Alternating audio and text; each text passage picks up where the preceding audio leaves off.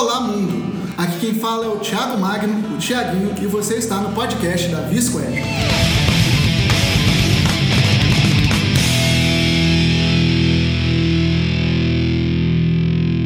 Nesse segundo episódio do podcast da Visquad, nós vamos falar sobre storyteller.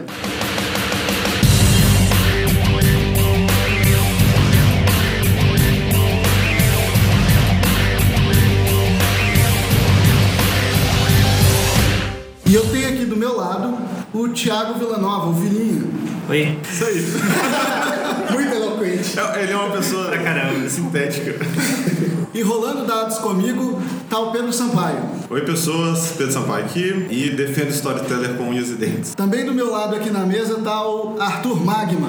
Opa, tudo bom? E o lendário mestre, o Maurílio do RPG, Felipe de 10. Olá, amantes da 11ª Arte, bem-vindos. E eu queria deixar registrado o nosso muito obrigado para todo mundo que deu um feedback pra gente. A gente está escutando vocês, tentando fazer de tudo para poder melhorar o programa, para deixar ele bem legal para todo mundo. Valeu!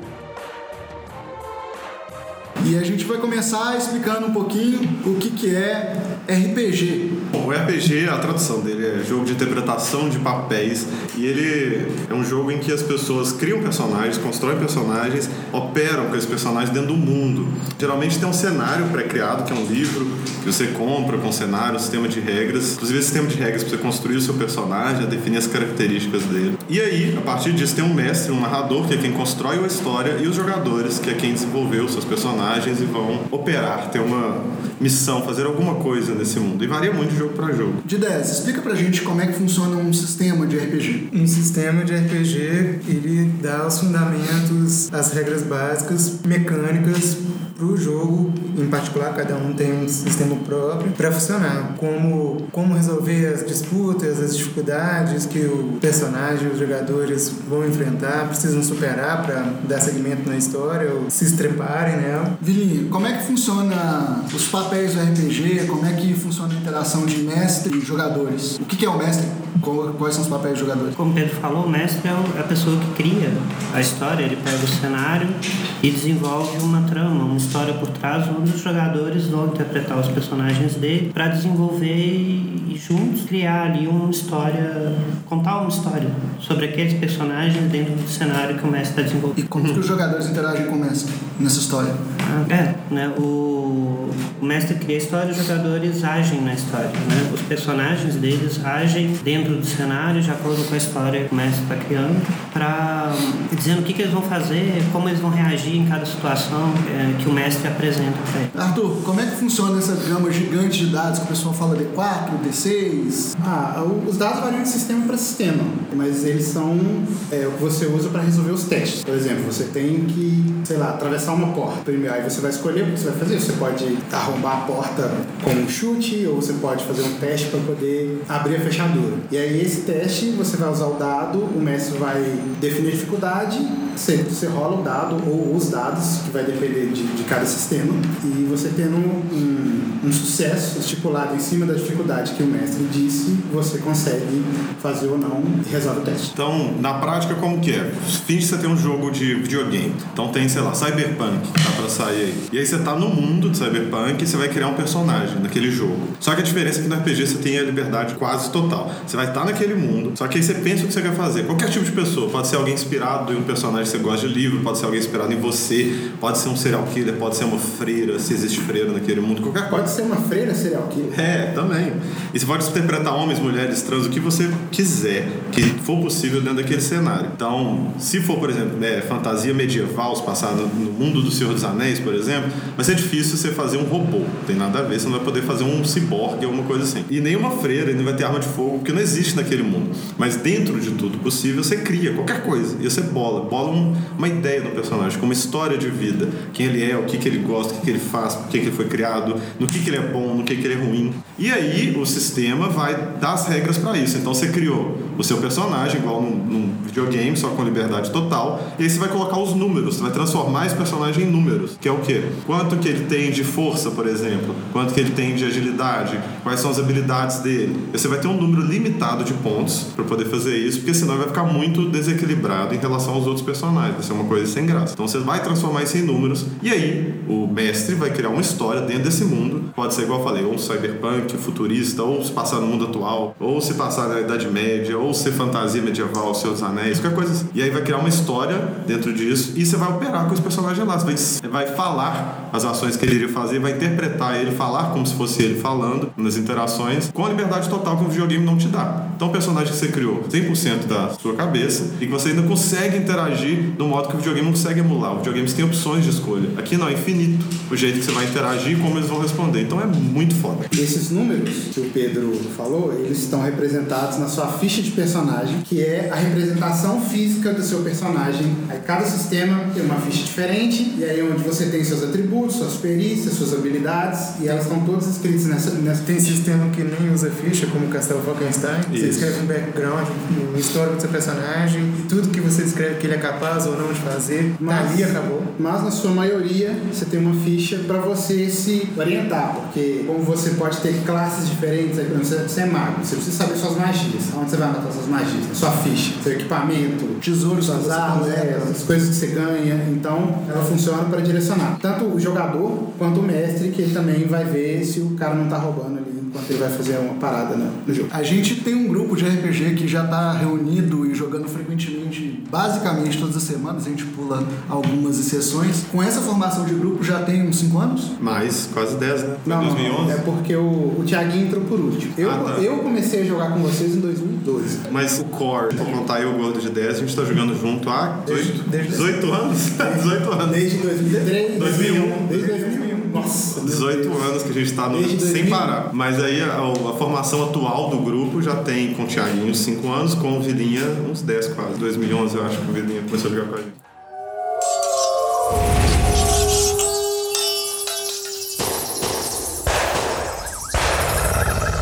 Falando disso, hoje o nosso tema é storyteller, né? A nossa relação e história desse sistema.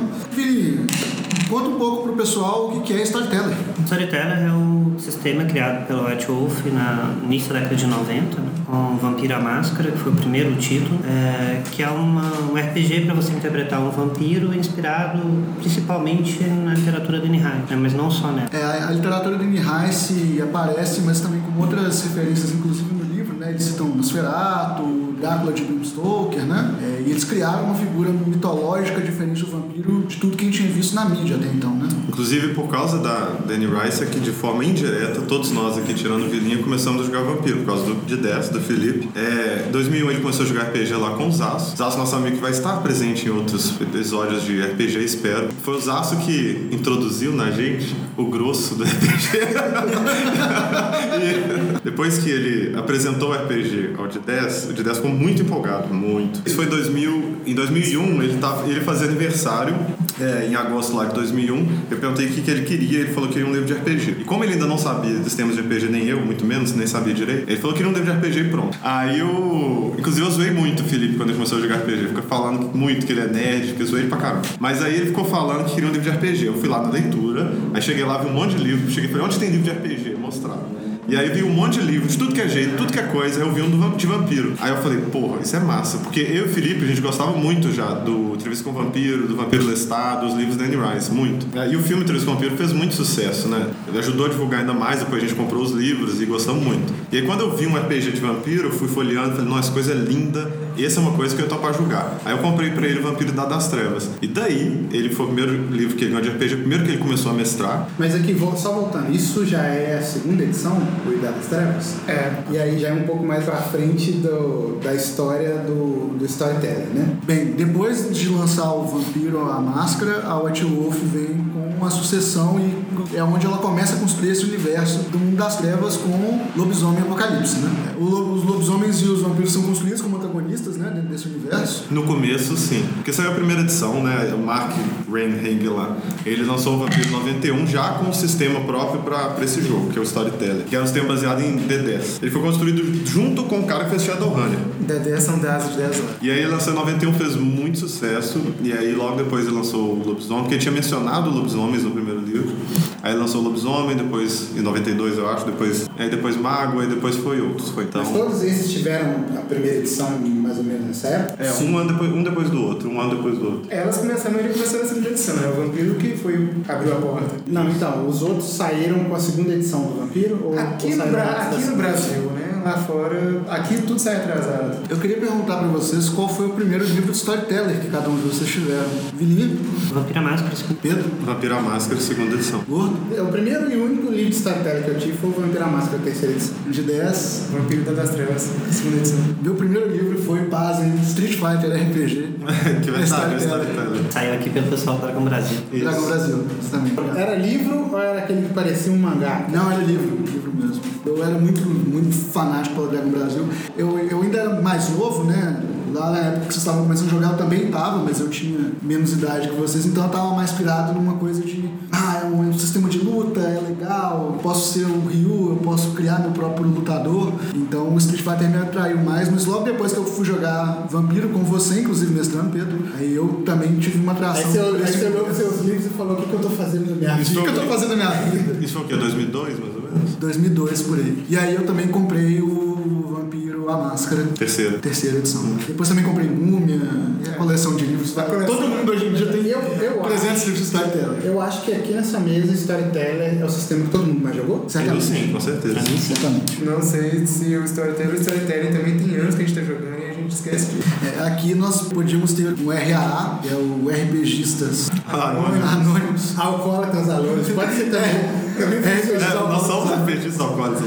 O de 10 é a pessoa que não consegue ficar uma semana sem jogar RPG. Agora o Vilinha tá num nível de adicção mais grave. Mas o live faz live mensal. action, que é um. Isso, é o crack. Pra quem joga RPG, ele é o fundo do poço. Live action é quem já tá fumando a latinha, assim. Inclusive a gente falou muito de RPG, mas a gente não tocou nesse assunto, né, Vilinhos? Como você é a pessoa que tem mais experiência com live action, explica o que é live action para as pessoas. O LARP, né? Live Action RPG, que é o RPG de ação ao vivo. Ao invés de você chegar na mesa e o mestre falar da história e o- você dizer o que, que seu personagem está fazendo, você se veste como seu personagem, junta com outras pessoas que também estão vestidas como os personagens dele e interage com elas dentro da história. O jogo, o livro que mais popularizou o live action foi o Vampiro, né? O Vampiro foi um dos primeiros, né? O Vampiro, Castelo Falkenstein. É, né? Nessa década de 90 começou muito os RPGs mais focados em interpretação, né?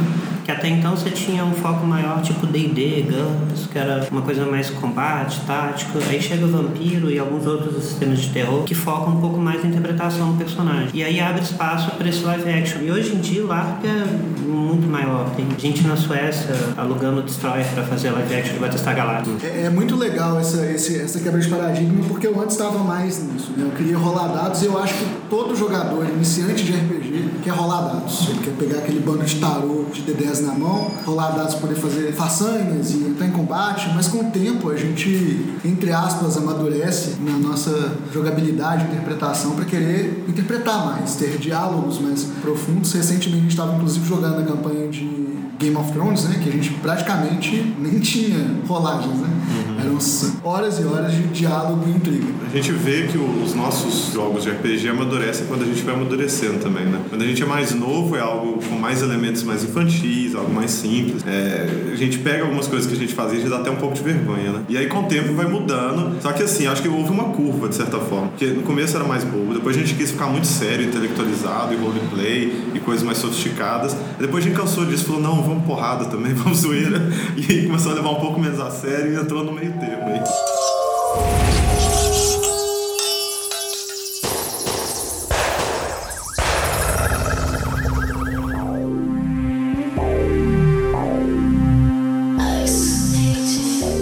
Nesse universo de storyteller, esse mundo das trevas, né? Ele é mais ou menos um reflexo obscurecido do nosso mundo. O storyteller ele foi evoluindo no sentido de que começaram a ter adaptações de cidades mesmo, com suas próprias regras, suas leis e o funcionamento das criaturas. Os By Nights. Isso. Quem leu muito By Night por aqui? Eu, eu criei até um By Night, né? O Brasil By Night. É, na verdade, é um projeto, não chegou a ser publicado, mas ele reuniu muitas pessoas, eram, chegou a ser milhares, né? de- Eu, inclusive, mas. É. Milhares eu não sei, mas. Muitas centenas, centenas, né? foram. E tipo, pessoas escrevendo ao mesmo tempo em várias regiões do Brasil, criando coisas das suas cidades, estados e de todos os sistemas, livros principais de storytelling, coisas sobre o mundo de vampiro, mago, lobisomem, até Changeling, que é o das fadas. Então a gente tinha uma equipe muito grande, que produziu durante muito tempo muito conteúdo, muita coisa. Só que aí no final das contas, como o storyteller já tinha acontecido a Gerna, já estava acabando o mundo das trevas, aí o pessoal deu uma desanimada, que estava saindo storytelling e paramos. Aí a White Wolf, que é a editora que ia publicar o nosso By Night, quando a gente compilasse tudo, não quis mais, perdeu interesse, porque tinha acabado o mundo das trevas, e aí ferrou. O trabalho matou. É, a gente esqueceu de falar aqui, mas o Pedro já foi uma personalidade muito influente no, no RPG nacional. Micro, na né? época, Na época do Fórum da Spell Brasil, que era a maior reunião de nerds jogador de RPG da internet brasileira, o Pedro tinha um, um, um posto de, de alto comando lá. Tinha o site, né, que era a spell, que era rpg.com.br. Então era o primeiro site que a pessoa começava a jogar RPG e acessava. Era nerd de décimo dano. E aí esse site, rpg.com.br, era um fórum, que era a Spell Brasil, e que era um fórum muito grande, tinha 100 mil usuários cadastrados. É muita gente. Isso no começo dos anos 2000, onde a É. internet era uma coisa muito mais escassa do que é hoje em dia.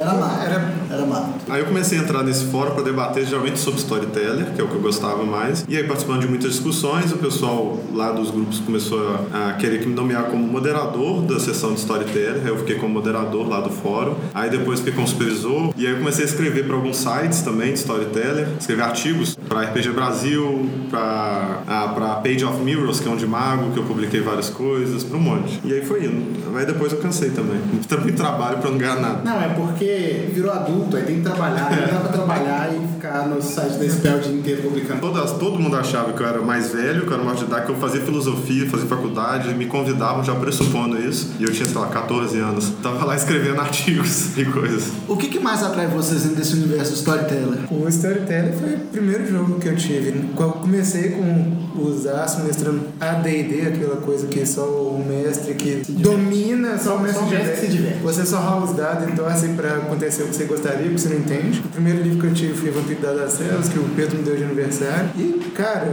é lindo pra caralho aquele livro. E todo Vampiro das Trevas. E é muito anos 90 também, a época que a gente cresceu, aquela coisa gótica, punk, narrativamente. Ele que me pôs no, no radar do RPG. No mundo das trevas teve uma coisa que pra mim foi muito marcante, foi quando eu peguei o Vampiro da Máscara, terceira edição. Logo nas primeiras páginas ali tem um conto introdutório que é de uma menina que tinha sido recém-abraçada, né? Abraçado é quando um vampiro transforma uma pessoa humana em vampiro. E ele vai narrando pra ela de como que ela tá experimentando essas coisas e essa narrativa. Todos os livros de storyteller têm esses contos. É descoberta, é um prólogo muito bem legal. contado. É um prólogo muito legal. E naquele momento eu comecei a falar, putz, daqui pra frente é só morro acima. Assim. Daí pra frente você começa a desco- descobrir esse universo em que os vampiros eles se- eles estão infiltrados no meio da sociedade, que eles se dividem em clãs, né? Cada eles são, eles têm suas castas com, su- com as suas características é, individuais e que essas características são herdadas de um vampiro primordial. Tinha características que é uma maldição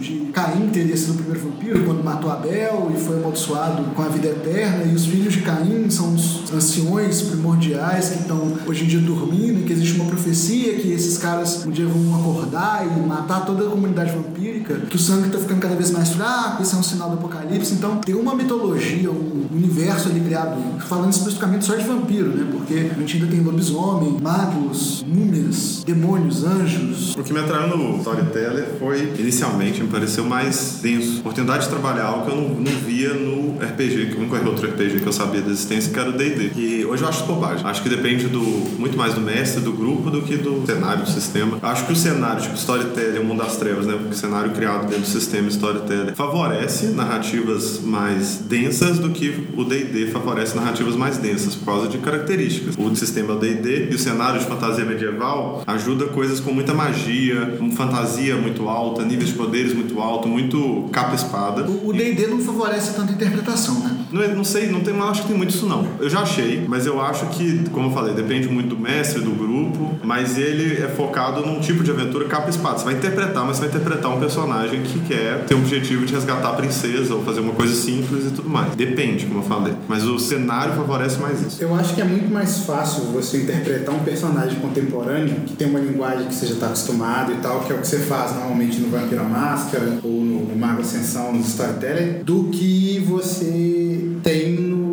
que é basicamente medieval, que você tem que usar linguagem coloquial, uma parada mais rebuscada, que não é o que a gente faz todo dia. Então você tem que pensar para poder interpretar e no storytelling normalmente você tá falando do jeito que você fala. Então, o que, que é o vampiro, por exemplo? Foi o carro-chefe do storytelling. É um, como o Vilinho começou a falar, né? O mundo das trevas é um mundo, ah, eles descrevem como punk gótico. Ele é gótico no sentido dele ser mais escuro, da arquitetura ser mais gótica, com prédios maiores, com um clima mais pesado, com escuridão São mais cidades mais opressoras, né? Tipo, Gotham City. É, tipo Gotham City. E a parte punk é o comportamento das pessoas. A violência é mais exacerbada, as coisas são mais intensas, corporações são mais descaradamente inescrupulosas, a igreja tem um poder mais forte, os pastores falando absurdos é ainda mais explícito, intenso. Então a ideia do cenário é esse: é como se fosse o nosso mundo, se de fato existissem criaturas sobrenaturais por trás dos panos, que a gente não sabe da existência, mas que elas têm interesse em manter esse tipo de situação. E aí o efeito disso é um mundo mais punk gótico que eles descrevem. E eu achei isso muito foda, achei muito legal, achei incrível a ideia dos vampiros, porque isso, lembrando, foi inspirado em Anne Rice, não no Crepúsculo, mas a ideia dos vampiros terem uma sociedade, deles se organizarem, deles fazerem de tudo pra humanidade não descobrir. Uma das coisas que eu acho que favorece tanto na interpretação do vampiro é que já existe um cenário político e hierárquico estabelecido dentro da comunidade dos vampiros. né? Existe a Camarilla, que é uma organização política vampírica para poder manter a ordem e as regras, porque no Vampiro Idade das Trevas, né, eles, houve uma caçada a vampiros, então eles descobrem que Inquisição. melhor maneira de se mesclar na sociedade é se adaptando aos costumes dela, sendo invisíveis dentro da sociedade para poder se alimentar de sangue, se alimentar dos humanos, sem ser predados por esses humanos. Então esses seres poderosíssimos têm que controlar a sua população e eles têm que manter o que eles chamam de a máscara. Então existe uma hierarquia dentro da Camarilla, de príncipes, de arcontes, Primeiro tem que explicar a Camarilha, né? Camarilha, que mencionou, é a organização que ele tá falando que os vampiros criaram. É, criaram no século XV, eu acho, 1400 e alguma coisa, depois da Inquisição. E para poder salvar, prevenir os vampiros de entrarem em conflito direto com os humanos, porque os humanos são muito menos poderosos, mas eles são maioria. E eles precisam dos humanos como comida e não só isso. Então, em alguns lugares, na Idade Média antes da Idade Média, alguns vampiros viviam meio que às abertas. E deu origem a muitos mitos e lendas que existem em várias culturas sobre vampiros e tudo mais. Em alguns outros, outros não, eles viviam mais escondidos. Só que a fa- acabou, porque a Inquisição começou a caçar as criaturas sobrenaturais, principalmente os vampiros, morreram muitos, e aí eles começaram a ter leis para definir isso. Mas teve também o que fez criar a Camarilla foi a tensão dentro da comunidade dos vampiros. Os vampiros antigos, anciões, comandavam os mais novos que não tinham espaço para crescer. E aí você tem a revolta anarquista, que é a que deu origem ao Sabá, que é a, seita rival da Camarilla. Ah, na revolta anarquista, Dismiss e Sombra, que são dois clãs, né, principalmente, vão atrás dos seus anciões, matam eles e tentam trazer mais vampiros para fazer isso também. Aí, para os anciões se protegerem desses neófitos, eles criam a Camarilla. Então, sete clãs se reúnem, fazem um conselho interno para se proteger tanto dos mortais quanto dos mais novos. E esses sete clãs juntos, eles conseguem frear a revolta anarquista, acabar com ela e instituir a Camarilla. Alguém aqui prefere algum outro dos livros da Storyteller, se não Vampiro? Eu gosto muito do vampiro, prefiro também por questões de carinho, mas em termos de ser, eu achar mais bem bolado, estruturado, eu acho o Mago. Mago Ascensão eu acho Mago brilhante. Ascensão. Nada é muito legal. Múmia também é muito bacana. Eu nunca pude é muito jogar. legal, mas eu acho que o jogo da múmia, como são seres muito poderosos, Pior que o jogo tem, tende a ser mais O complicado. problema é que não saiu nada no Brasil, era só o básico, então você tem pouca referência. Não comparação com os serem outros. poderosos. Eles básico podem ser imortais, né? eles voltam eventualmente. O básico saiu também como uma elemento de vampiro, né? Pois Foi. é. O, o universo do mundo das trevas, ele foi criado a partir do universo de vampiro. Foi. Tanto que o livro, primeira edição, eu já li ele, eu não tenho ele, mas já li ele. Eu, porque o Mark Reinhage não sabia que ia dar muito certo, né? Ele não tinha como prever que ia fazer tanto sucesso. Então ele cria um cenário de vampiro e lá só mencionam que pode haver, tem lendas sobre outras criaturas sobrenaturais. Ele dá a entender que lobisomem existe e que outras é mito. Mito assim, que as pessoas falam. E aí nessa primeira edição é isso, é um mundo em que vampiros vivem por trás da sociedade, alguns estão em posições de poder e que eles se alimentam da humanidade. É bem legal. E aí, como deu muito certo e ele menciona outras criaturas sobrenaturais, começou a pressão. Opa, faz um livro aí de lobisomem, faz um livro de sei o quê. E aí começou a ser feito os outros. Dizem, eu não sei se é verdade, que o primeiro que ele queria publicar, que ele ia fazer é o de Wraith. Era a ideia inicial dele, mas aí não foi pra frente. são, são assombrações. né? Assombrações. É, nunca saiu no Brasil oficialmente. É. Mas foi um dos que deu menos certo, né? Que é um dos mais complicados. tinha dois personagens para jogar com um personagem. Que é a maior crítica que o Mundo das Trevas, que o Storyteller sofre. Que eu- a gente falou que é a qualidade, eu falei que gostava dele por ele parecer mais denso, mas muita gente fala que ele é chato de jogar, difícil de jogar, porque você não consegue fazer na prática esse horror pessoal, que é a ideia dele. E muita gente acaba indo para outros jogos, muita gente acha isso chato. acho que o maior problema com o tempo, né, embora cada livro dentro da sua proposta cumpra bem o seu papel, uns melhores do que outros, mas o maior problema é que com o tempo, principalmente da segunda e terceira edição, as coisas foram ficando meio pelas coxas, né? Saem publicando literalmente qualquer coisa, porque aparentemente estava vendendo. E saíram um monte de absurdos. O Homem Barata, o Homem Lagarto, o Homem É, o Vilinho vai saber falar vários qualquer coisa estava saindo. Não, só isso, né? No lobisomem tem um monte de licantropia. Inclusive tem um, um livro de vampiros do Oriente também. Só pra fechar o assunto vampiro, eu queria que cada um falasse qual que é seu clã favorito de vampiro, explicar um pouquinho do que é esse clã e por que esse clã. Primeiro, explica o que, que são os clãs. Os clãs são, como eu tinha dito um pouco pra trás, né? Eles vêm dessas linhagens dos anciões, cada um dos filhos de Caim. É chamado de antediluvianos, porque eles vêm antes do dilúvio de Noé, onde o dilúvio que né, supostamente matou todos os humanos, menos Noé e os animaizinhos na, na arca. E aí eles são chamados de antediluvianos porque eles estavam vivos antes disso. Mas, lembrando uma coisa importante: tudo isso que a gente falou, do Caim, do antediluvianos, tudo na primeira edição, na segunda edição, menos na terceira, mas inicialmente sim, é rumor. É história que ninguém sabe se é verdade ou não. É igual religião. Depois, no mais pro fim do mundo, é que isso foi se tornando canônico. É meio que uma questão de fé dos vampiros, né? Inclusive eles têm um apocalipse previsto também, que é, é bem profético. assim. Então os antediluvianos tiveram filhos e esses filhos têm as características dos clãs atuais, né? No universo do jogo. Esses são 13? 13 clãs? anos. No- a gente vai falar até a terceira edição, que é porque saiu a quinta edição agora, que é a Storyteller, mas a gente ainda não pegou pra ler e pra jogar. Então a gente vai se basear até onde a gente tem um conhecimento maior. Mas fica, pra você se interessar, já pega logo quinta edição, se você for começar agora, né? E vamos ignorar os milhões de outros clãs que existem dos suplementos, né? Vamos ficar nos três. Porra, e as filhas da cacofonia? Irmãos de sangue, o caramba. Então vamos lá, os 13 clãs originais são Bruhá, Alcaviano, Ventrui, Toreador, Gangrel, Tremere. Mary não é E Giovanni? original, é. É, mas- São os 13 clãs do, os 13 clãs do livro. Isso. do, do Vampiro à Máscara. Giovanni. Aí Giovanni, Seguidores de Sete, La Sombra, Sinistro. Nosferatu. É... Ravens. Falta algum? A gente tinha que estar aqui com a lista, né? Samita. É, é, A Samita. E o- os clãs, eles são determinados por características específicas, o que são os poderes, que no livro eles são chamados de disciplinas. E aí, cada clã, ele tem um poder específico e uma fraqueza, que é o que diferencia um do outro. Então, Arthur, já que você tá falando aí, aproveita e conta pra gente qual é seu clã favorito e por quê e o que, que é esse clã. Nossa, eu, eu gosto muito do- dos malcavianos, que eles costumam ter um tipo de loucura, um tipo de distúrbio, seja lá o que for. Ele pode ser paranoico, ele pode ter várias personalidades, ele pode ter.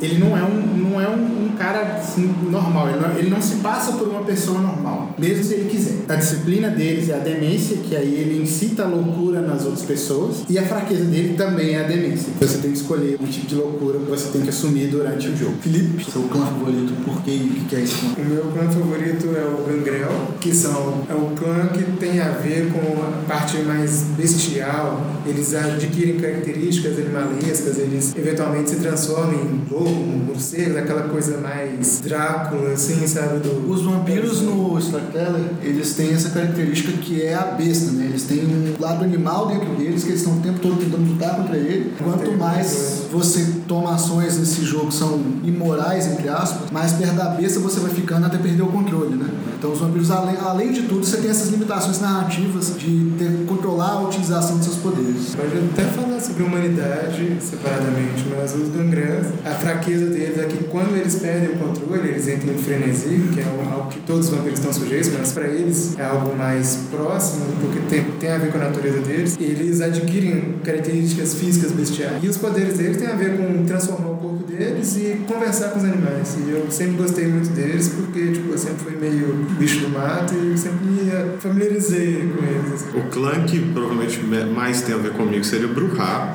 lá do anarquista, lá do. Ventru. Do- do- Você é Ventru. Por que Nem você seria. Ventru? Sou aristocrata. Você é o ariano galera. Só Eu de também adoro os Bruhá, mas é porque eles são muito grunge, eu adoro grunge. É, também. Eu concordo. Mas eu não sou. O meu favorito não são os Bruhá.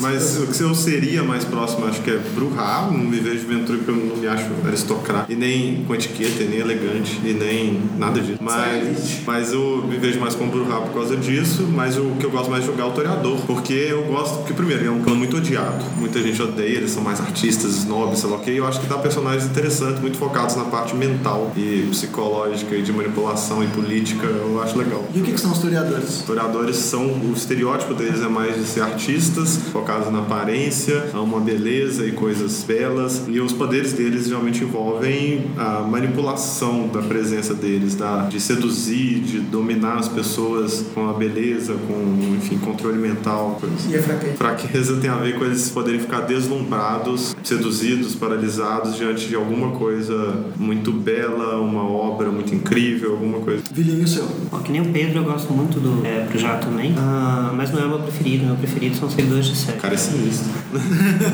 Sexo legal. Isso que dá, fica jogando RPG no cemitério. Ah, é, só, só pra lembrar, o Vilinha é de Ouro Preto. Ele é o nosso amigo que todo mundo pergunta se ele tava quando mataram a menina no cemitério. Ele não tava, tá, gente? Não, Ele faltou nesse Ele, dia. é, Ele conseguiu um álibi. Eu faltei essa sessão. ele disse pra gente que não tava. E a gente não quer ficar batendo martelo nisso. Até que acontece alguma coisa. Os seguidores de série são um clã inspirado na mitologia egípcia, né, que é uma mitologia que eu gosto muito, talvez um dos motivos pelo qual eu gosto do clã. Eles são seguidores de Sete, como o nome diz, né? Os poderes deles têm a ver com a forma da serpente e manipulação social. Como criatura das trevas, a fraqueza deles é ser mais frágil em relação à luz. O legal é que você falou o único clã daqui dos que falaram, você foi o único que citou um clã que tá fora da Camarilla, né? Sim, dentro da Camarilla eu gosto muito do Toreador e do Bruxão. O negócio Bruhá, todo mundo gosta do Bruhá. Mas o Bruhá, ele é muito matar, pilhar, destruir. É o É, que a gente chama de MPD, né? Todo mundo que quer fazer um personagem pra brigar vai fazer um Bruhá. E aí todo mundo gosta do Bruhá. Mas nunca é o preferido de ninguém. Ele é tipo. Ele- Bruhá, Bruhá é o champion of the people. Todo Bruhá mundo que me chama gosta, atenção. mas não é o preferido. O buraco que me chama a atenção é o buraco idealista, que é aquele É. anarquista que inspira as pessoas à revolução. Eu acho que na, na minha adolescência isso pegava bastante. O livro ele tem, ele tem imagens que ilustram cada clã, e eu acho que a imagem que ilustra o Bruhá do livro é tão sensacional, que é o cara com uma camisa de um punk rock, assim, com um ar de anarquista, com uma shotgun na mão. Mas é, o Bruhá, ele é isso. Ele tem essa questão da anarquia, de citar a revolução e de ser o primeiro a entrar no- na porrada quando a revolução chegar. Meu primeiro personagem de RPG na aventura do de ideias do Felipe foi um Bruhá, filósofo, é, erudito, com 5 de força, que é o máximo. Pois é, você era o Quando a filosofia não funciona.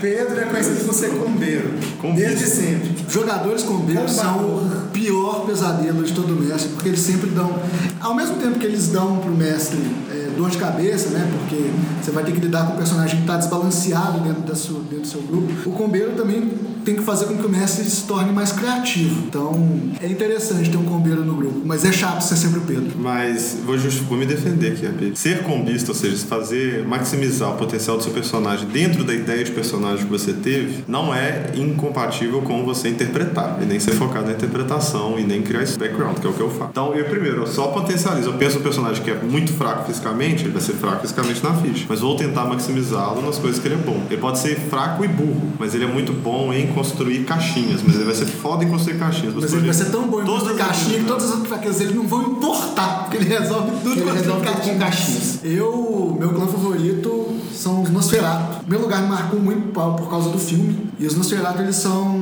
eles são vampiros amaldiçoados com a feiura mesmo. Eles são deformados. O- Os Nosferatu, eles tinham uma questão meio de Locks, né? Que é, que é o grupo do, A galera do- dos X-Men, que mora de no viver no esgoto. Então, eles têm um arquétipo meio de conhecer os undergrounds da cidade, ter, ter uma questão de ter essa, essa manha, né? Se esconder muito bem. Foi um personagem que de cara me bateu assim, ter aquela coisa de ser horrível, mas do coração, né? Tentar ser mais humanizar um pouco mais o personagem. Isso me dava uma ideia de construção de personagem muito interessante. De ser feio por fora, mas ainda assim tentar fazer um personagem um pouco mais humano. Essa dualidade me, me deu muitas boas ideias de criação de personagem. É basicamente o dilema do- de, de todo adolescente, que é feio por fora e bonito por, é, por dentro. Não, mas eu sou gente boa, galera. É basicamente assim que funciona o Nosferatu. Ele é um incel. E os nerds. Ele acha que as mulheres não querem ficar com ele por causa da aparência, mas É, mas ele é muito legal por dentro. E os poderes do Nosferatu? O Nosferatu ele tem furtividade, né? Não, não. que é a Ofuscação. É a ofuscação, que é a capacidade de, de se esconder. Fur- Potência. né?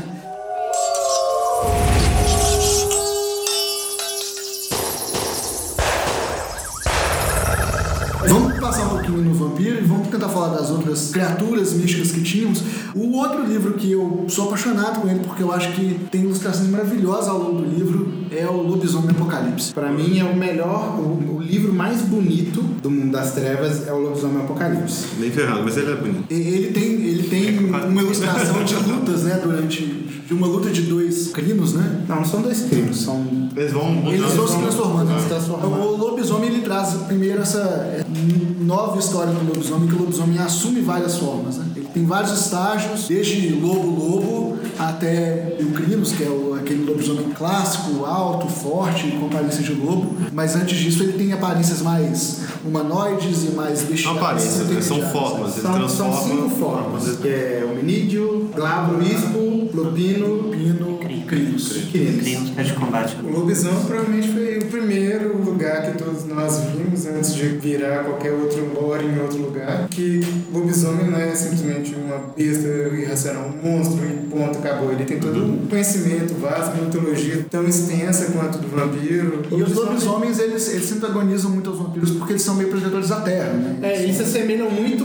a uma tribo indígena. Eles têm todo aquele conhecimento da tribo, de estarem em grupo e fazer as coisas O muito storytelling como se fosse um Greenpeace sobrenatural, né? E eles cuidavam dos espíritos também, né? Tinham uma de questão de proteção do- dos espíritos também, né? Não, isso é mais no, no novo lobisomem. No lobisomem antigo eles não eram guardiões do mundo dos espíritos nem nada assim, não. Eles basicamente são defensores de Gaia, do mundo, da natureza, do meio ambiente. No lobisomem do storyteller. E na real ele foi criado porque enquanto o vampiro era jogo mais denso, focado em política, em diálogos, embora dê pra você fazer muito jogo porradeiro com o vampiro também, o lobisomem é pra quem quer diversão mais direta, da porrada. Porque na prática, apesar de toda essa história, esse idealismo, ele era o jogo mais aventura dentro do storyteller, de longe. E são criaturas muito mais resistentes, né? Quando você cria um personagem inicial de vampiro, um personagem inicial de lobisomem, o personagem de lobisomem é muito mais resistente, muito forte.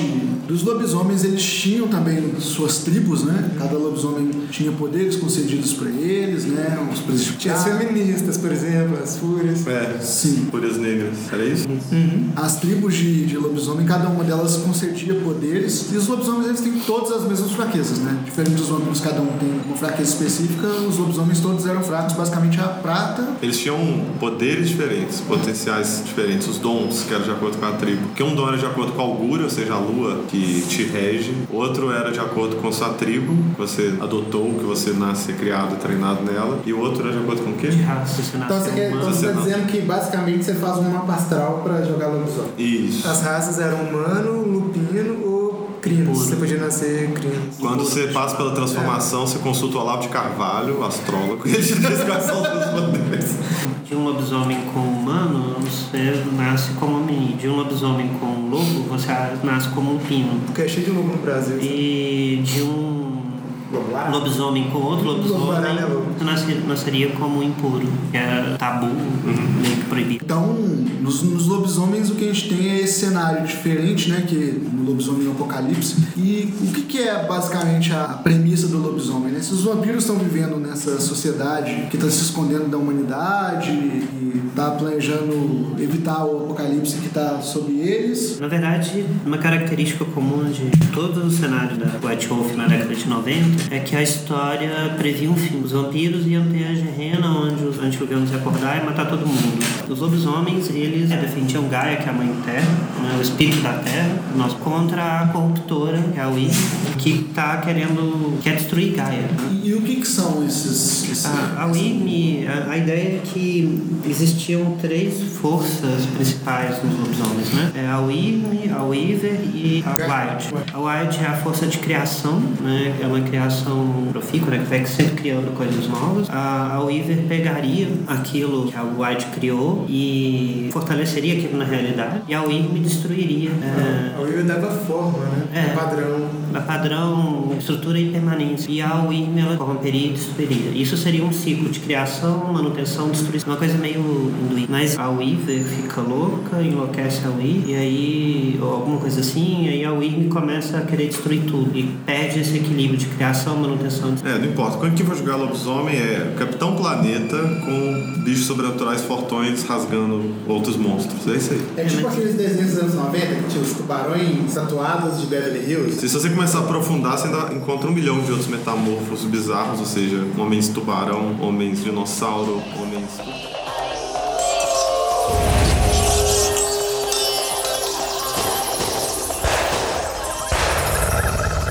Até então você acreditava que mago era um cara com um cajado, um chapéu com tudo e que soltava bolas de fogo por aí. Então a White Wolf decidiu lançar Mago Ascensão, um novo conceito completamente diferente de mago. Então conta pra gente qual é a diferença desse mago pros magos clássicos da literatura medieval. O Mago Ascensão, os personagens eram indivíduos que tinham uma epifania, que o mundo não era simplesmente o que as pessoas viam. Eles tinham algo dentro deles, conectado com o poder, da, com a magia do mundo, e através dessa ascensão que ele começava, ele conseguia manipular a realidade que era moldada pela crença da maioria. Essa que é a ideia né, do Mago Ascensão, que a realidade ela é construída pelo que a maioria das pessoas acredita. Então a realidade ela é uma criação coletiva, não é algo real de fato. E sempre que eles faziam magia, algo que fugia muito da realidade, a realidade reagia a isso e causava um paradoxo, que era um efeito normalmente danoso e bizarro no- E eles tinham esse antagonismo com a tecnocracia, que é basicamente o opositor. Era paralelo à magia, no- na forma de criação e manipulação do poder, mas de acordo com a ciência, de acordo com o senso comum.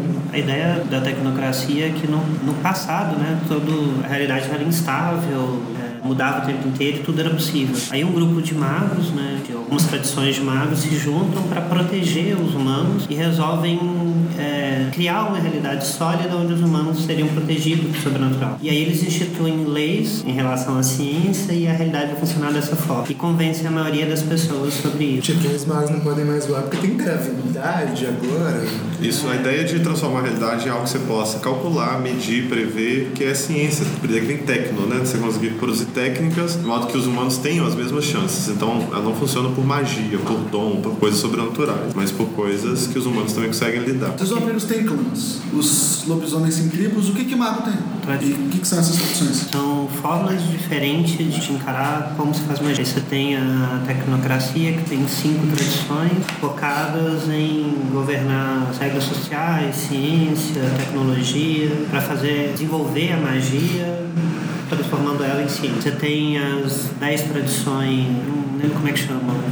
Sonhos, os herméticos, que são inspirados em magos de lendas mesmo. Magos herméticos que fazem magia ritual, é, os oradores dos sonhos que usam drogas, têm alucinações e Conversam com os espíritos. Que assim se faz. É, os verbenas, né? que são as bruxas antigas que misturam poções em caldeirões e fazem magia através de Os eutanatos que gostavam de matar os outros. É, estudavam a morte, eram mais tecno- Mas-.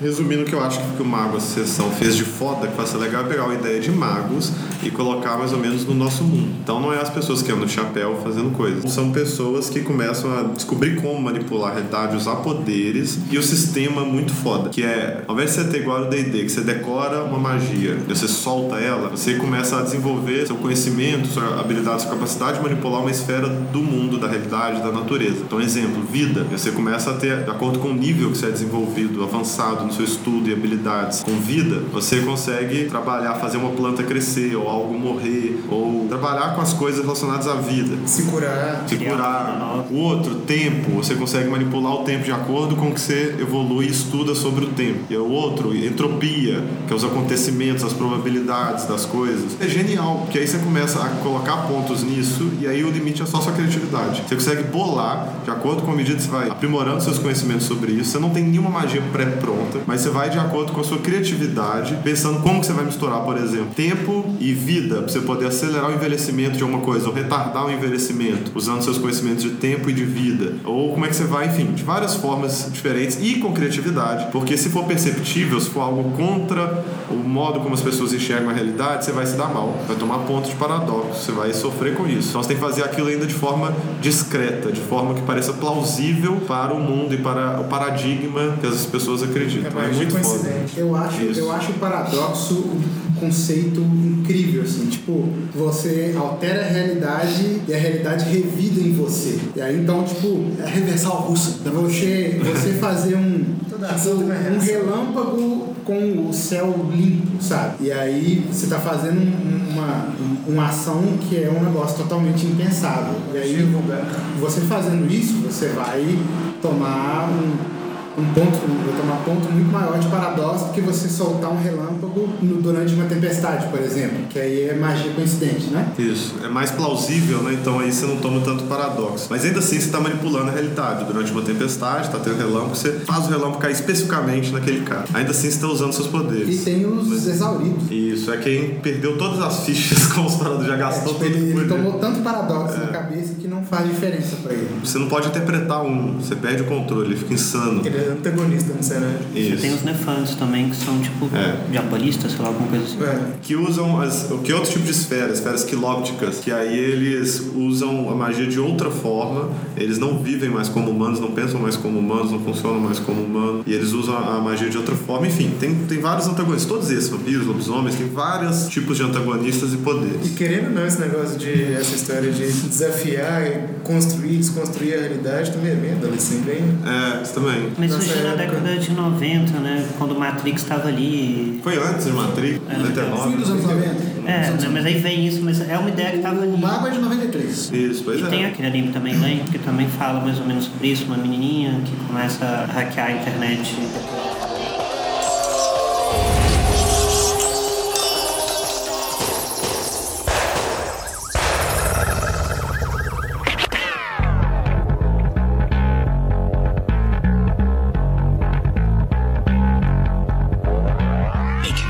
Depois de Mago, a White Wolf lançou ainda é, Street Fighter RPG e Assombração.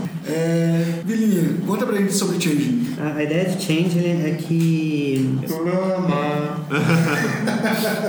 Eu não sei, no, no final da Idade Mítica, os portões de Arcádia foram fechados e algumas das fadas ficaram por aqui. Só que elas não conseguiam viver aqui mais, então elas tiveram que se unir a almas de humano para poder continuar existindo aqui no, no mundo material. Se não me engano, acho que foi quando o homem chegou na Lua, alguma coisa assim. O sonho voltou a imperar, elas começaram a, a conseguir imaginar de novo e as fadas voltaram a se manifestar com poder. Os Changes. Acho que tem alguma coisa assim, lembro. Fecha na- no Renascimento e volta com a. Basicamente, o Change falando. nas Storyteller você jogava com crianças esquizofrênicas que viam coisas que ninguém mais via. É, o lance é que você era um. E aí você cresce, uma alma de fada que você virava, você ia crescendo, ia amadurecendo, você esquecia seu lance de magia, de fada, arrumava emprego e virava gente. É, você abandonava o sonho e ficava mais banal. Você ganhava banalidade, que eles falavam, Nuvem. e perdia o poder. Eu tenho preconceito. Eu li o Change do Mundo das Trevas Antigo. Eu, ele é um livro bonito, tudo isso. Vários, vários livros do Mundo das Trevas são muito bonitos. Mas é muito, eu achei muito pouco, muito ruim e muito difícil de jogar. Então não, não foi pra frente, não. Depois disso, a White Wolf ainda lançou alguns outros livros relevantes, um que eu acho que vale a pena citar nesse meio período, Caçadores Caçados, que você joga com, com humanos que estão caçando esses seres sobrenaturais, né? Principalmente vampiros, o livro é muito focado no, no antagonismo de caçadores com Vale observar que todos os livros do Storytelling, do Mundo das Trevas, né, o antigo, os livros eram voltados para cada uma das criaturas naturais. Tipo, os humanos eram tratados como lama. Tipo, o vampiro tratava como gado, lobisomem era o mais simpático porque era parente. E, tipo, nenhum deles tratava o humano com dignidade. Assim. Era tudo, tipo, papel de parede, pano de fundo. É, eles não são foco lá, mas Os depende do vampiros vampiro. humanos são alimentos, né? Por isso, o Caçadores Caçados deu um protagonismo pra eles. É, depende do vampiro. Tem vampiros que são muito misturados com humanos, amam humanos, convivem com humanos, defendem humanos, igual no Entrevista com o Vampiro, igual no, no mundo da Anne Rice. Então tem vampiros que são muito bem humanizados errado, e tem vampiros que veem humano como alimento, gado, e não importa de nada. Então depende. Mas aí que tem, né? O, a ideia do mundo das trevas é focar no horror pessoal. Então todos os personagens que você joga são monstros de alguma forma. Isso. Né? E o, o monstro tem esse distanciamento da humanidade. Né? O vampiro, no caso, é o. A besta. A besta, né? Que vai fazer ele ficar cada vez menos humano e mais monstro. Mas tem muitos vampiros que querem humanos. se aproximar de humanos para tentar viver aquilo. Porque quando você se torna vampiro, apesar de você experimentar o mundo de uma maneira completamente diferente, você não consegue mais experimentar as coisas de maneira humana, né? Todos os prazeres do vampiro vêm do sangue. O equivalente a humanos, a gente tem várias necessidades: comer, beber, fazer sexo, ter atenção social, um milhão de coisas. O vampiro é tudo no sangue. E aí o sangue é chama fome, né? Ele tem necessidade muito intensa do sangue, prazer muito intenso com aquilo, e ele tem que aprender a controlar isso. Aí deu o nome, né, no vampiro de a besta, que é o lado macabro, demoníaco, monstruoso do vampiro, e cada um, cada vampiro lida com isso de uma forma, que é uns abraçam a besta, ser monstruoso mesmo, e é isso aí, tudo mais, é a maneira dele lidar. Outros controlam, outros com religião, outros com filosofia de vida. E esse que é a parte do horror pessoal. Você tem que lidar com essa coisa monstruosa dentro de você que tenta tomar conta. E quando você ficou tentando controlar e lutar contra ela, você pode fazer ela ficar mais forte, inclusive, ou você pode ficar aliado dela, e por aí vai. E todos eles, vampiro, lobisomem, tem esse lado. Monstruoso, tentando tomar conta, alguma coisa, e você tem que aprender a lidar com isso. Depois disso aí a gente ainda tem livros que falam sobre múmias, né? Uma, uma approach diferente, que as múmias elas têm um ritual para poder voltar para a vida, são seres imortais que habitam o corpo humano. A gente fala sobre demônios, anjos e por fim a gente chega no- nas edições de comemoração da White Wolf. No início dos anos 2000, o White Wolf resolveu acabar com os cenários. 2003 começou, né? O acabar. Os apocalipses previstos todos começam a acontecer. Teve a, a Gerena de Vampiro, a Apocalipse de Mago, a Não, lobisomem. o Lobisomem, os magos perderam a Guerra da Ascensão. Isso foi uma coisa legal que eu lembro na época do pessoal falando, ah, quando isso aqui tem celular? É claro que é. Eles foram simultâneos? Foram. Mais ou menos na mesma época eles começaram a lançar isso tudo. Que eu lembro que teve até o lance do. Eles se uniram, né? Não, teve o lance de. Do quando Ravenous. dos- é, do Ravenous, o antediluviano Ravenous morreu. Ele acordou e aí se juntou é, muitos vampiros poderosos para para tentar matar ele, mais lobisomens muito poderosos que eram postos sim, mais é, magos muito poderosos e várias coisas. É, magos lendários do Vampiros do Oriente, o Bodhisattva, e, e aí todo mundo junto, depois de muito custo conseguiu matar ele. O nasci- Ele acordar foi o que deu origem ao apocalipse de todos os cenários, que é a estrela vermelha no céu. Mas enfim, quando surgem cenários, a ideia de que o fim era uma conversa para boi dormir, que pode ser verdade ou não. O mestre escolhe se o negócio de Caim e se o possível apocalipse ou Gerna é verdadeiro ou não, ou se é conversinha. Isso era muito aberto à interpretação. Você podia ter uma interpretação do mundo das trevas quase toda muito menos fantasiosa, em que os vampiros podem ter surgido devido a algum vírus, doença, e blá blá blá, que que algumas pessoas acreditavam, estudavam e tentavam achar cura para o vampirismo. Você tinha versões mais ou menos fantasiosas. E no final, eles resolvem encarar uma versão de que isso realmente existe para acabar com o mundo e criar um novo sistema. Meio que interligaram os, os apocalipses. Três principais cenários. Que mago. quando, quando morreu o, o, o Ravenous, ele. A magia diminuiu muito também, já, não foi? Interferiu em tudo, verdade. Todos os criaturas sobrenaturais sentem, né? Quando o Ravens acorda e quando ele morre. de- Quanto mais poderoso você for, mais você sente. Mas E- ali tinha aquele lance da, da quintessência, do Ravenous, tal, que era meio que um- uma magia que os vampiros faziam, e aí quando o Ravenous mais poderoso morreu, a magia, tanto do vampiro quanto do mago, ela, ela já diminuiu ali, não foi? É, sim, afetou todos eles. E depois do Ravnos foi o, o antediluviano de Simises no esgoto de Nova York.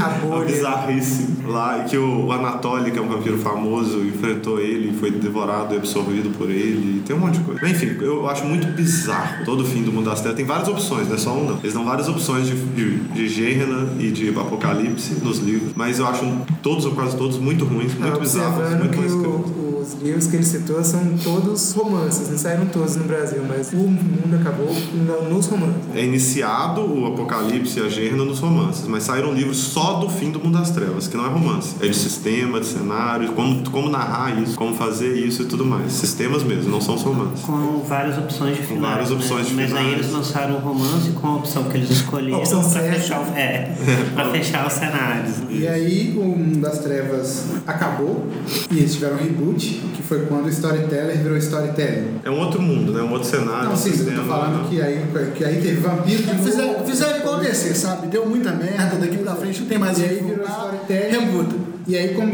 como mudou o sistema, a gente vai deixar pra falar em outra hora. É, e lembrando que só aconteceu porque, como o Felipe já falou, até a segunda edição era mais econômico, tinha menos publicações, menos coisas, menos clãs, menos tribos de lobisomem. E aí na terceira edição o pessoal empolga e começa a fazer muita, ficar super poluído o mundo, ficou muito bizarro, ficou injogável, Isso já impossível. começou na segunda, né? Começou na segunda, mas na terceira. Na segunda tem os irmãos de sangue. Foi basicamente a DC do RPG. Foi a DC do Isso, RPG, exatamente. Isso, isso. Então, Storytelling é o, é o 952 do. E agora nós estamos chegando no Rebirth, né? Pois é. Né? O núcleo do storytelling foi que eles criaram tudo centralizado, tudo junto e coeso. Porque o vampiro era pra ser um a cada 100 mil humanos. Como eles foram publicando tanto suplemento e tanta história, não tinha mais como defender essa ideia. Ficou super povoado. Lobisomem é a mesma coisa, era pra ser um a cada acho que 250 mil. E Ele estava em mago. extinção, né? É, e mago um a cada 400 mil. Então, como eles foram publicando várias coisas, ficou super populado, ficou muito bizarro, ficou incoerente. Eles falaram, vamos acabar com tudo isso. E muito material ruim saiu no meio. Muito Muita coisa muito Mas legal. tentando manter um universo coeso e é, lucrativo, era difícil, né? Eles tinham que continuar lançando suprimento e aí, um momento, a criatividade deles cagou com o universo. É, é basicamente qualquer coisa que você deixa crescer demais, Eu você culpo. expande muito grande, você perde o controle dela. Isso, os quadrinhos sempre fazem isso. Começa a ficar coisa demais, bizarro demais, mortos demais, vilões demais, eles reiniciam tudo. Quadrinho, videogame, É. a maioria das franquias que. Até elas- filme, elas né? No filme, o é. Marvel vai fazer reboot, Tipo, vai ter é, eventualmente. ele chega num ponto que eles olham e falam, é, daqui pra frente não tem como, a gente vai ter que fazer um reboot. E foi o que aconteceu. A Marvel não, gente, não precisa só ser até a Marvel, não. Terminator é um ótimo, é um ótimo exemplo disso. Deu merda, a gente inventou coisa demais, não tá mais sustentável, dá um reboot, começa a história Começa do do zero. James Bond. James Bond. No, no Mundo das Trevas, Storyteller, todos os Storytellers, eu culpo o Justin Ashley, que o Ashley que é o cara responsável pelo Storytelling. Ele assumiu ele, a responsabilidade pelo Mundo das Trevas e permitiu um monte de publicação bizarra, várias de criação dele, e ele tomou a frente na terceira edição de várias coisas e começou a ficar muito esquisito. Na segunda edição ele começou a fazer muita coisa bizarra, no terceiro ele assumiu de vez e permitiu degringolar, e aí ele, coincidentemente, teve a ideia de acabar com o mundo pra ele, coincidentemente, surgiu um novo vampiro, um novo lobisomem, um novo cenário em que ele mandava que ele criou o sistema, ele criou o cenário, ele criou as regras. Ele queria ser o Kevin Feige da White Wolf, né? Ele destruiu, peidou na farofa pra poder criar um novo mundo. Ele é o Thanos do, do mundo das trevas. Ele destrói pra poder querer criar do zero do jeito que ele quer.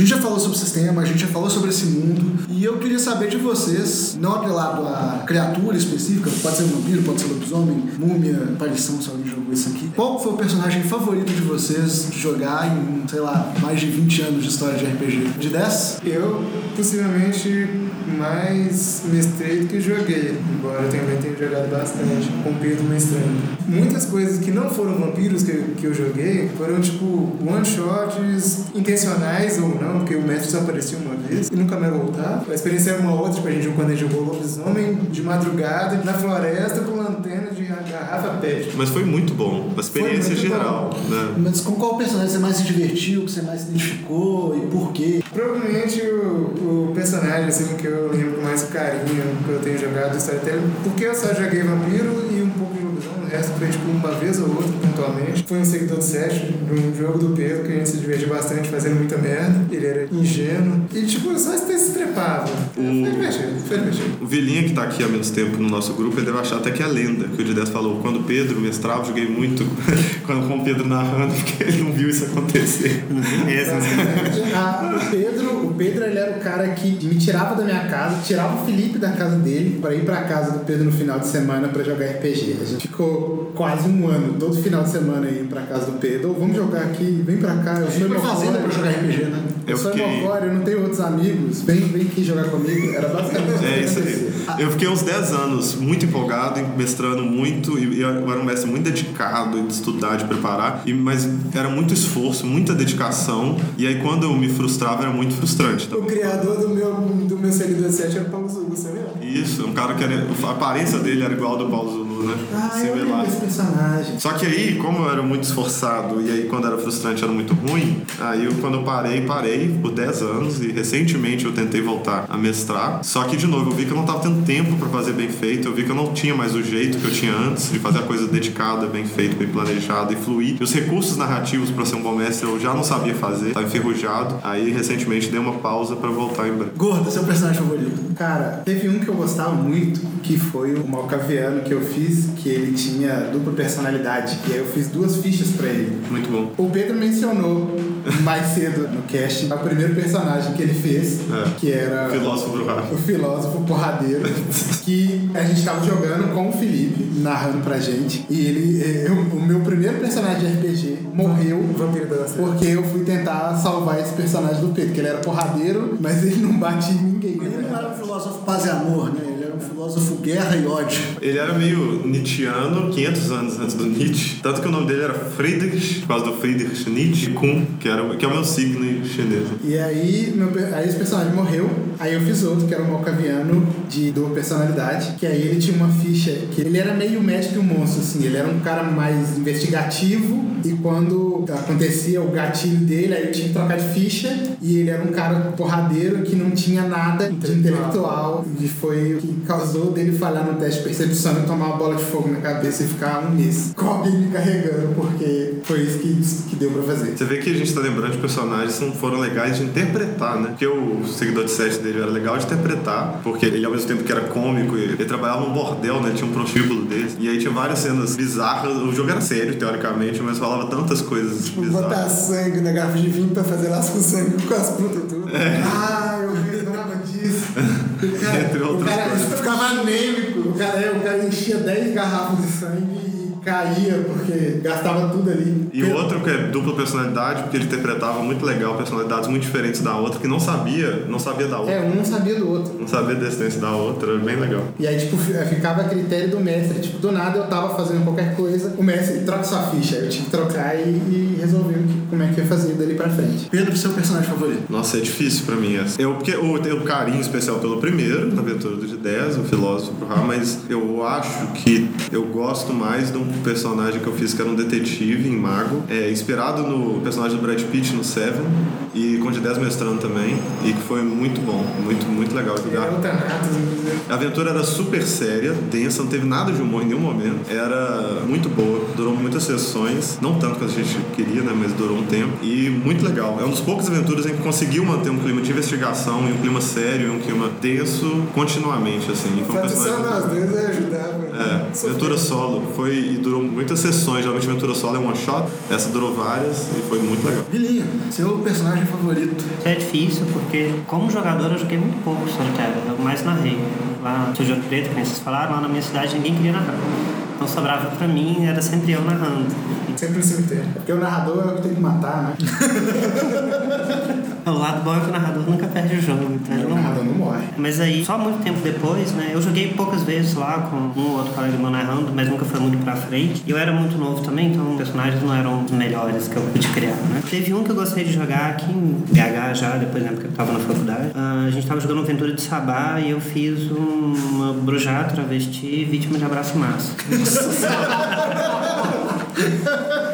Explica o abraço em massa, sabe? É, o Sabá, quando eles invadiam uma cidade, eles pegavam várias pessoas, aleatório, abraçavam um monte, enterravam aqueles que caíssem da terra, né? Eles recrutavam para mandar de bucha de canhão pro combate. Então, esse meu personagem era um burujá, um travesti que sobreviveu a esse abraço em massa e essa invasão e continuou dentro da seita. Era legal interpretar ele porque ele era diferente, Você descontraído. escolhe personagens com características, com peculiaridades muito grandes. Sabe o que eu acho engraçado? É que pensar um brujá travesti na minha cabeça vem tipo Lady Baby. É Tipo, era mais ou menos isso. Não era fortão que nem Lady Baby, mas era mais ou menos isso, porque era, ele tinha potência muito alta. Ele era mais forte que todo mundo, sabe? Então, se o pessoal começava a discutir com ele, ele subia no salto alto, literalmente, e mandava os outros cavalhar a bola. Você tem uma característica de escolher peculiaridades muito fortes para seus personagens. Né? Você já fez um personagem gago, que eu acho que você já estava gaguejando naturalmente depois de tanto tempo interpretando um personagem No gago. jogo seguinte, continuava gaguejando. É, foi uma campanha que durou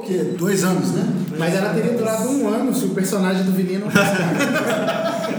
Depois você teve uma personagem que, é, que era extremamente voluptuosa e um travesti vampiro anarquista. É, não, já fiz coisas bem O diferentes. vampiro permite muito isso, né? Eu, eu tive um Permite. personagem que era um padre, lembra disso? Padre gay na Idade Média, toreador, e que ele tinha que disfarçar a sexualidade dele até ser abraçado e tal. É, é muito legal, cara. O vampiro é muito massa. Permite essas coisas mesmo. É, não, mas das poucas vezes que eu joguei também, eu lembro que na maioria delas o grupo me matou em algum momento. É o nosso. Nunca teve um, um personagem matando o outro diretamente, não. Né? É, diretamente não, né? Você já matou várias pessoas do Arthur, né? Acho que teve um Rafa. Indiretamente. Não, o Rafa matou alguém uma vez. Ah, foi ele. O Rafa O Hannibal, o mago dele, Não, é, lá Na no D&D, lá no D&D, lá, ele matou alguém. Nossa. ele matou o Edgar, não foi não? Não, eu, eu não lembro quem foi, mas ele matou alguém. Mas é o único que eu lembro. O único homicídio que aconteceu no, no, Ah, moço ganhou. E o seu personagem preferido? Uma vez a gente estava jogando uma campanha de anciões, é, vampiros de idade muito elevada, mais próximos, né, de gerações mais próximas desses vampiros superpoderosos antediluvianos que a gente tinha dito. E eu Pedro um. Nosferatu. É, o Pedro estava narrando e eu criei um Nosferatu. Ele era extremamente forte. Ele era muito poderoso. Ele era muito apelão. Ele tinha força absurda, que eu brincava de Hulk na cidade, pular de prédio em prédio para poder me locomover pela cidade. Ele tinha potência 7, fortitude 7. Essa, essa aventura de. É, de Todos os personagens eram muito fortes, tá? A gente foi, tava foi basicamente um episódio dos Trapalhões com superpoderes. E a gente, essa campanha era pra ser one shot, mas ela acabou durando umas três ou quatro, quatro sessões. Acho que a gente não terminou ela, pra falar a verdade. é Ele tem, esse personagem tem um caso excelente que ele, uma vez a gente tava no esgoto, e tinha uma cobra gigante no esgoto, e tava o mordomo dos aços. Era um carniçal. Era um carniçal. É, e aí eu tive a grande ideia de pegar essa cobra e girar ela sobre a minha cabeça. E todos os personagens que tinham um reflexo mais rápido conseguiram desviar dela, mas o mordomo do Arthur não teve a mesma sorte. Ele matou um mordão Ele com a meio. gigante. A gente queria abrir uma porta, eu duvido que você consiga abrir aquela porta e chegar e derrubava qualquer coisa. Eu tive, eu tive uma E eu tinha, falha eu tinha nesse jogo. Ofuscação 7 também. Não, acho que não. É porque você pôs fortitude porque você achava que era furtividade. Eu lembro que a gente tava. Teve uma cena ne- nesse jogo que explodiu alguma coisa, eu tava no helicóptero, aí eu fui fazer um teste de sentidos aguçados. Eu falhei em me escutar, e aí o estrondo da explosão me deixou surdo. Joseph E o- E, o, e a luz da explosão me deixou cego. Eu fiquei um tempão sem escutar e sem enxergar. Você tinha uns pistas. Isso. Ele tinha auspícios, sentidos aguçados, né? Ele teve uma falha crítica, tentando ouvir algo, e teve uma explosão na cidade na hora, perto dele. Tava, a cidade estava caótica. E aí ele ficou temporariamente. É, Eu lembro daquele primeiro jogo que eu comecei com vocês, de Vampiro das Trevas. Eu pesquisei, peguei um monte de trova de trovadores Foi. medievais, espalhei como se fosse easter egg no cenário. E a gente cagou. É, O que mais de história legal que você tem de aventura? Lembra as aventuras de Sabá que a gente jogou na fazenda? Lembro Muito também. boa, que a gente Aham. jogou o tempo todo, 24 horas por dia. Teve uma de, de caçador de vampiro da Idade das Trevas. É, eu tava mestrando. gente, a gente morreu de seu irmão tava jogando com a Irmão. Tava rolando um, um serial killer matando os nobres da cidade e eles foram investigar. Tipo, tava matando os caras em ordem alfabética, mas ninguém percebeu. Aí, tipo, morreu todo mundo e a missão se fodeu. Não, eu lembro que a gente tava na casa do, do, do senhor, do feudo, assim. Aí tinha o, o cemitério da cidade, ficava lá. Aí tinha a cripta da família. Aí a gente tava investigando. Eu não tava na cena. Aí tava os caras lá, não, vamos tentar arrombar isso aqui. Aí vai lá, pega um negócio. Uma corrente, amarra um cavalo. É, e pega a corda e puxa, não sei o quê. Só que eu não tava na cena, eu não podia dar palpite. Aí Na hora que terminou a cena toda, eu falei, ô, vocês são hóspedes do cara, vocês podiam ter ido lá e pedido a chave. É, a gente passou por muitas cenas. Tem uns nomes que são difíceis nessas, nesses livros da White Wolf e às vezes as pessoas ficam confusas, sabe? Uma vez, a primeira vez que eu tava jogando Lobisomem, aí eu tava na Umbra procurando a Warren, tinha alguma coisa de investigação ali, e aí em algum momento o mestre falou: Ah, não, e aí você viu um agente da Warren passando por ali. Não, não. Ele falou que você tava na rua nessa hora, você tava lá de fora, e a gente colocou de vigia. E aí você viu, era um dançarino da sombra, você viu uma criatura negra com formato tal passando, atravessando a rua indo pra longe, Com fugindo. É, aí você viu uma criatura que ele descreveu, meio monstruosa e tal, negra, passando rapidamente pro outro lado. E aí foi a visagem. E aí quando eu fui avisar o pessoal, eu tava jogando, muito novo, o caçulinha da turma, cheguei com toda a delicadeza do mundo, eu vi a Wolf passando pela rua. A Wyworm passando, porque era- a gente falava Wyrm, a gente ainda fala, só o Vilinho fala Wyrm daqui. É, em Ouro Preto eles falam Mi. É, eu nem sei qual que é o certo, e não me importa. É Worms. Certo é Worms. E aí o Thiago era muito novo também, e não existe isso de ver a Wyrm passando na rua, né? Não faz sentido. Ele viu uma criatura, viu um bicho lá, e saiu falando, viu a Wyworm passando na rua. Teve a lendária aventura de lobisomem que não aconteceu porque sumiu todas as fichas. Ah, é? Todo mundo, a gente chegou, fez ficha, bonitinho, arrumou tudo e tal. O Pedro narrar. A minha mãe Aí o que ele chegou, galera, sumiu tudo e a gente acabou o jogo. É. Minha mãe viu um monte de papel e ela fazia isso com frequência quando eu morava com ela. Ela jogou tudo fora. Ela viu e jogou tudo fora. Aí perdemos todas as fichas. Tudo. É tristeza. A gente tem várias outras lendas para poder contar, mas a gente vai guardar um pouquinho dessas histórias no episódio especial para isso. É, o Road 10 ele tem uma página só para Eu sou maníaco dos blogs. para as lendas lendárias e ele tem páginas para os jogos que ele narra, que ele joga. Se se der, a gente linka no post aqui para vocês poderem dar uma olhada lá. É bom que vocês vão ver muita história de coisa que a gente fez, muito borrada que a gente fez. A, a gente normalmente narra. de 10 principalmente costuma registrar todas as aventuras que ele narra. Eu tô registrando agora a nova- nossa nova campanha em GURPS. A gente pode deixar todos os links no post para quem quiser dar uma conferida. É um relato do que a gente está jogando nas mesas, mais narrativa, né? E nas lendas estão as pérolas que saem enquanto a gente está aqui jogando, né?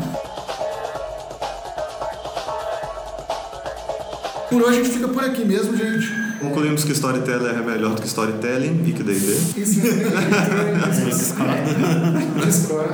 Mas Porque o Storyteller tinha um grande problema, que o cenário ele é muito legal, muito bem construído e muito bem amarrado. Apesar disso ser legal, isso também é um grande problema, porque tem muito pouco espaço para você criar coisa nova. Tudo já foi feito de alguma forma. Mas você não tem que conhecer tudo, ainda mais porque nem tinha em português. Sim, você só mas você aí cria. uma hora você cria. vai ver isso, você vai encontrar no livro alguém falando que aquele negócio que você queria, o fulano está lá já Aí, fez. regra de ouro. Dane-se. É. O que é o que tá no livro. Sabe, Mas é muito é legal, porque foi muito bem feito. A história te compra também. Quando você lê do jeito que foi que eles criaram, é legal. Mas nesse, nesse caso de universo, eu acho que o mais legal é você realmente distorcer o que aconteceu, sabe? Não importa muito o que aconteceu na história. Eu posso pegar um ponto daquela história e dali pra frente eu contar a história que eu quiser. A vantagem do storytelling é que ele criou a estrutura, mas tipo, não existe isso que aconteceu. Cada Que é igual o começo do Storyteller. né? Tipo, não existe um evento básico, apocalíptico, origem, tipo, existe como as coisas estão estruturadas hoje, de se virem. O storyteller tem isso- essas coisas muito amarradas, muito direitinho. E é muito legal, porque a história é muito, muito interessante, muito rica. Só que aí você quer seguir a história, né? E, e também você não tem muito espaço para criar criaturas sobrenaturais novas, nem nada,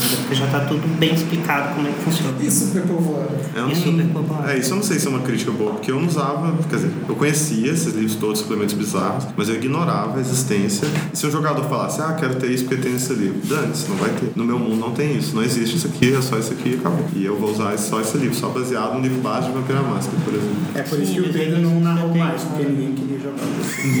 Mentira. Eu parei de narrar porque foi frustrante uma vez na fazenda, que fiquei um tempão preparando e aí deu tudo errado e acabou a energia e eu fiquei triste, eu nunca mais gostei. Acabou a energia do Pedro. Bota um violino no fundo. Pessoal, então é isso. Essa semana a gente fica por aqui. Dá o follow na gente no Spotify. Ele fala follow porque ele perdeu a capacidade de falar em português e aí é seguir. Segue a gente no Spotify, segue a gente nas nossas redes sociais, nossos perfis do Twitter vão estar aqui na descrição. A gente tá no Instagram, no Facebook, em várias mídias sociais. Segue a gente que semana que vem a gente tá aqui de novo com um novo episódio sobre um outro assunto completamente aleatório do mundo nerd. Vamos lá que agora a gente vai jogar RPG. De verdade. Abraço pra todo mundo aí e até a próxima. Valeu. Até mais, a